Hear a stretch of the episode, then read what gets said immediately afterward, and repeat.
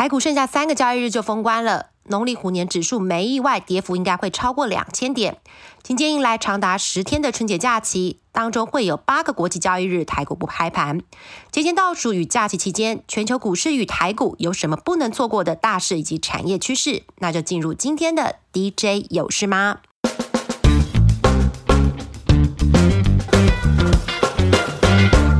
照例先从美股说起。这次我们访问到的凯基投顾点出，今年美股虽然还面临了企业获利下修以及风险贴水紧缩造成的评价下修压力，不过相对于去年 S M P 五百总共有一百二十二个交易日单日的涨跌幅超过一个 percent，而且涨跌的切换频繁，今年的操作难度应该没有这么高。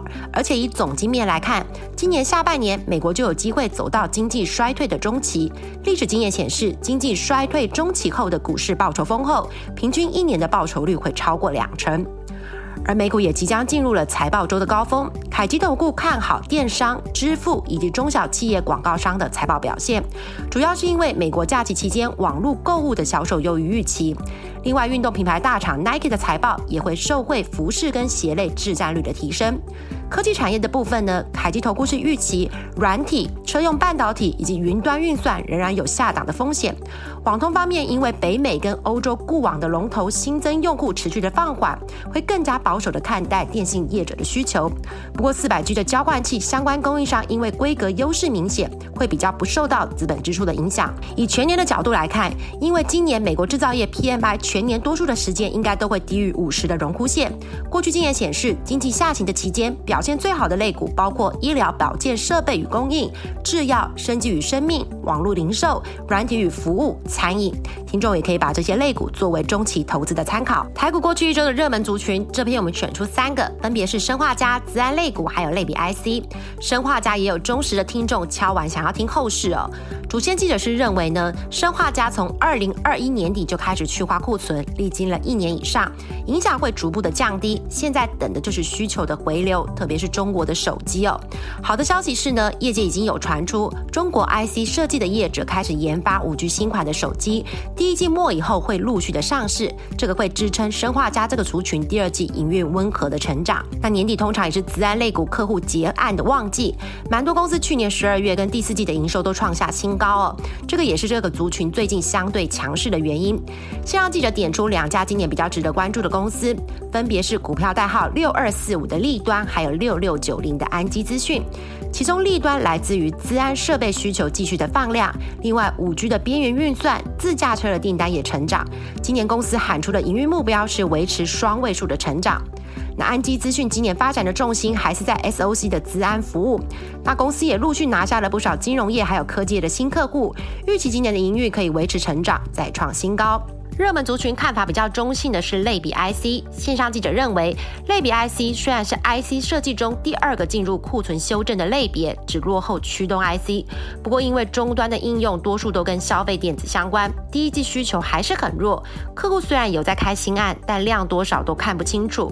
近期的强势只能先视作是叠升市场预期的想象题材，基本面可能就还要等一等了。封关前，台股的大事不多了，大多数就是尾牙的讯息，包括二级体厂商德威以及 PC 厂商伟创要在下周登场。两家公司今年营运都是调整的基调，德威看大环境看得蛮保守的，团队会趁产业低迷的时候淘汰一些旧设备，第一季营收季减可能有到十五到二十个 percent 哦。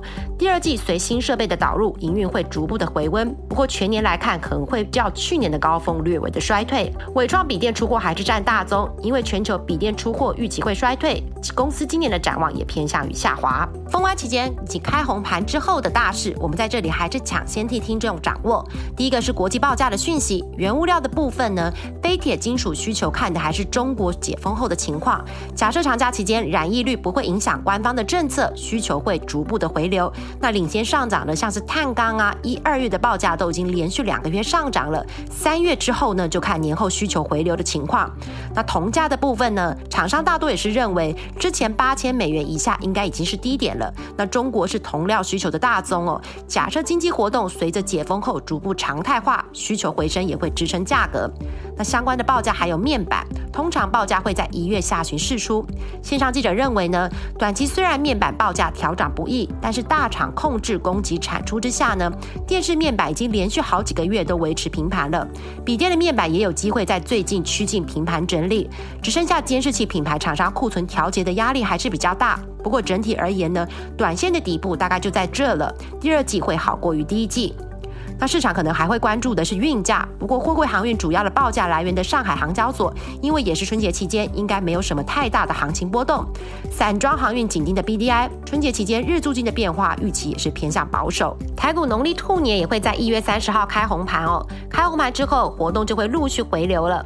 目前 MDJ 团队已经掌握，值得先跟听众分享的，第一个是二月二号到五号的台北国际电玩展。今年总共有二十五国，超过一百二十五家厂商参与，而且比较锁定 B to B 连接的商务区，还有高峰会都会回归实体。智冠跟大宇资都会参与商务区的活动。刚好农历春节也是这些游戏厂商的超级旺季。去年底，包括智冠的子公司游戏新干线、网龙都有推出新的游戏。橘子年后呢，也会有自家的游戏展。那传统旺季，玩家的参与率也有机会激励这些公司业绩的表现。国内汽车大厂和泰车会在开工日的前后举办新春记者会。那这个记者会呢，会把今年的销售目标还有新车款的规划都对外说明。线上记者认为，缺车的影响逐步降低之下呢，今年车厂的销售目标应该都会比去年好。二月初，三星的新机 Galaxy 二三也要发表了。对供应链比较好的消息是呢，之前一度传言要延后发表，不过最终是如期的上市。目前市场传言的定价大概是落在八百美金上下，不过也不排除可能涨价。那最高阶的机款呢，会搭载一点零八亿画素的镜头，预期会有大力光负责供货。另外，触控笔 S Pen 会跟手机融为一体，也支援全荧幕指纹辨识解锁，还有卫星通讯的服务。不过因为过去几季哦，包括苹果跟飞屏的新机销售都没有太多的好消息。三星这次新机的发表能够激励多少买气，也就考验着销售的团队了。最后就是电信大厂中华电也预计二月二号要召开法说，公布今年的财测。线上记者是认为呢，电信业应该还是不多稳定成长的基调。而且除了财测的数字之外呢，市场也很关注的是五 G 的渗透率。根据掌握，去年平均应该是在三成上下，今年各家设定的目标应该都会是朝四成以上迈进。这个对于每户平均收入，也就是 RPU，还是有正面的注意的。以上就是这周的 DJ 有事吗？这集也是农历虎年最后一次 DJ 有事吗的跟。更新走过了动荡的虎年，真心期待接下来的兔年，大家操作都能扬眉吐气，红兔大展。今年 MDJ 团队也有首次不一样的规划，会在 DJ 卡贝的节目上推出数十位上市位公司董事长、总经理的拜年，希望带给观众一整年的好运气。偷偷透露哦，其中有好多位都是从来没有在公开场合拜年的大咖哦。当然，你也可以偷偷留言告诉我们，你们最喜欢哪个董总的吉祥话？那就兔年再见喽，拜拜拜。